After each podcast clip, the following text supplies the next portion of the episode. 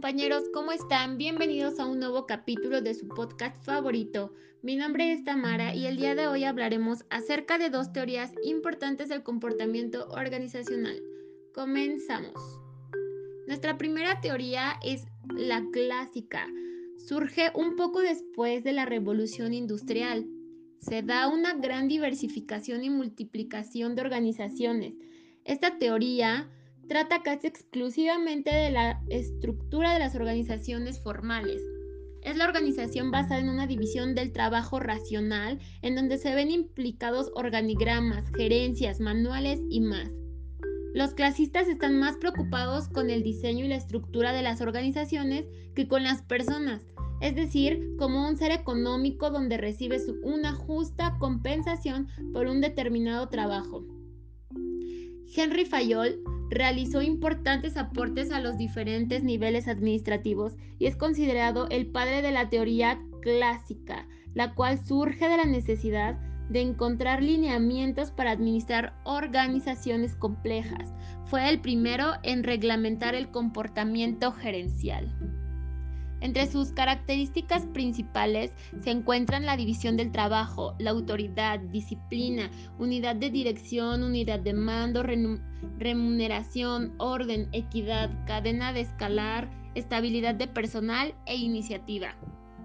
La teoría clásica se basa fundamentalmente en la organización formal o la estructura de la organización sin darle mayor importancia al factor humano.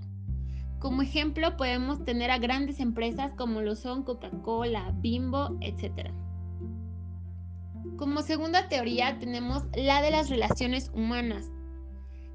Esta teoría fue desarrollada por Elton Mayo y sus colaboradores en una serie de estudios llevado a cabo en la planta de Hawthorne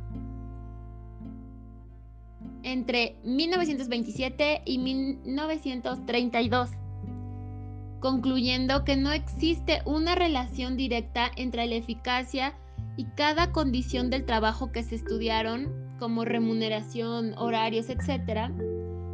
No obstante, mostró que ponerle atención al empleado, la motivación, evitar la rutina, trabajatividad de las empresas. Elton Mayo reveló que durante las pruebas y en las entrevistas los empleados sentían que alguien les prestaba atención y les daba importancia como personas y por consecuencia tenían mejor ánimo y producían aún más. El interés fundamental para analizar los efectos psicológicos en el trabajador y su productividad en relación con las condiciones físicas del trabajo.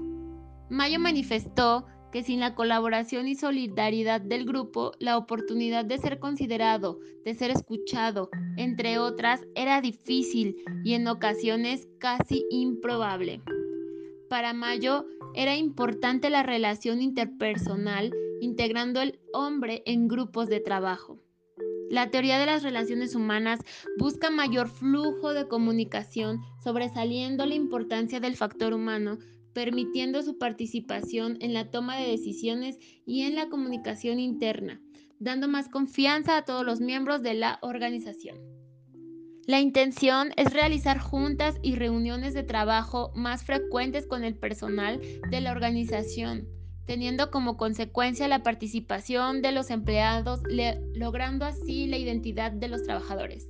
Un ejemplo claro es una casa de moda en donde cada uno de los em-, empleados desarrolla todas esas habilidades y toda su creatividad libremente para poder sí hacer crecer a su empresa.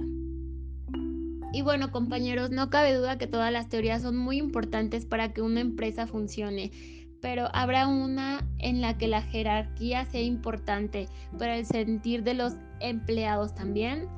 Descubrámoslo en otro capítulo. Yo soy Tamara y los saludo en la próxima. Adiós.